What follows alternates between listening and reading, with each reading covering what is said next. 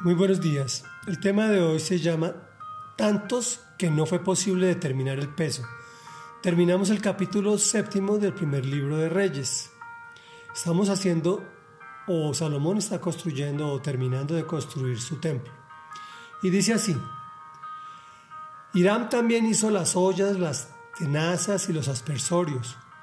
Así Hiram terminó todo el trabajo que había emprendido para el rey Salomón en el templo del Señor es decir, las dos columnas, los dos capiteles en forma de tazón que coronaban las columnas, las dos redes que decoraban los capiteles, las 400 granadas dispuestas en dos hileras para cada red, las 10 bases con sus 10 lavamanos, la fuente de metal y los 12 bueyes que la sostenían, las ollas, las tenazas y los aspersorios. Todos esos utensilios que Hiram le hizo al rey Salomón para el templo del Señor eran de bronce bruñido. El rey los hizo fundir en moldes de arcilla en la llanura del Jordán entre Sucot y Zaretán. Eran tantos los utensilios que Salomón ni los pesó, así que no fue posible determinar el peso del bronce.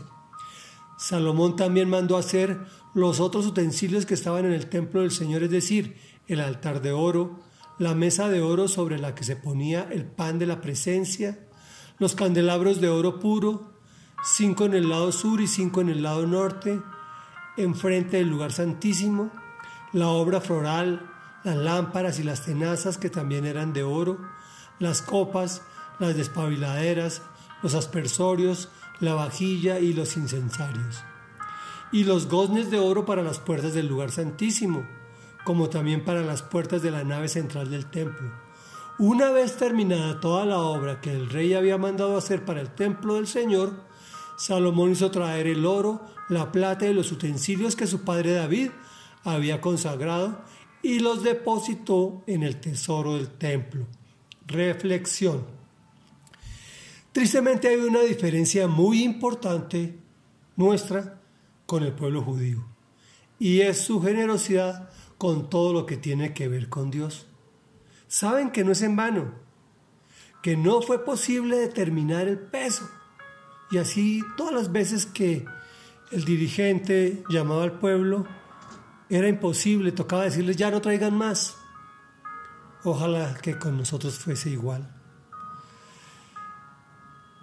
Tan generosos que el mismo David había depositado un tesoro en el alfolí del templo del Señor, utensilios de oro, plata muy valiosos fuera de los materiales que dejó para la construcción del templo. Él la tenía clara, todo es del Señor y con Él somos más que vencedores. Oremos. Amado Dios nuestro, santo, santo, santo, continúo orando para que me des sabiduría, entendimiento, discernimiento. Hoy vengo a ti apenado por mi poca generosidad con los demás y contigo, sabiendo que no es en vano que tú multiplicas al ciento por uno, sabiendo que todo es tuyo, mi Señor, y contigo soy más que vencedor, por medio de aquel que me amó, y aún así no soy generoso. Te pido en el nombre de Jesús que me des esa generosidad que a ti te agrada. Amén y amén.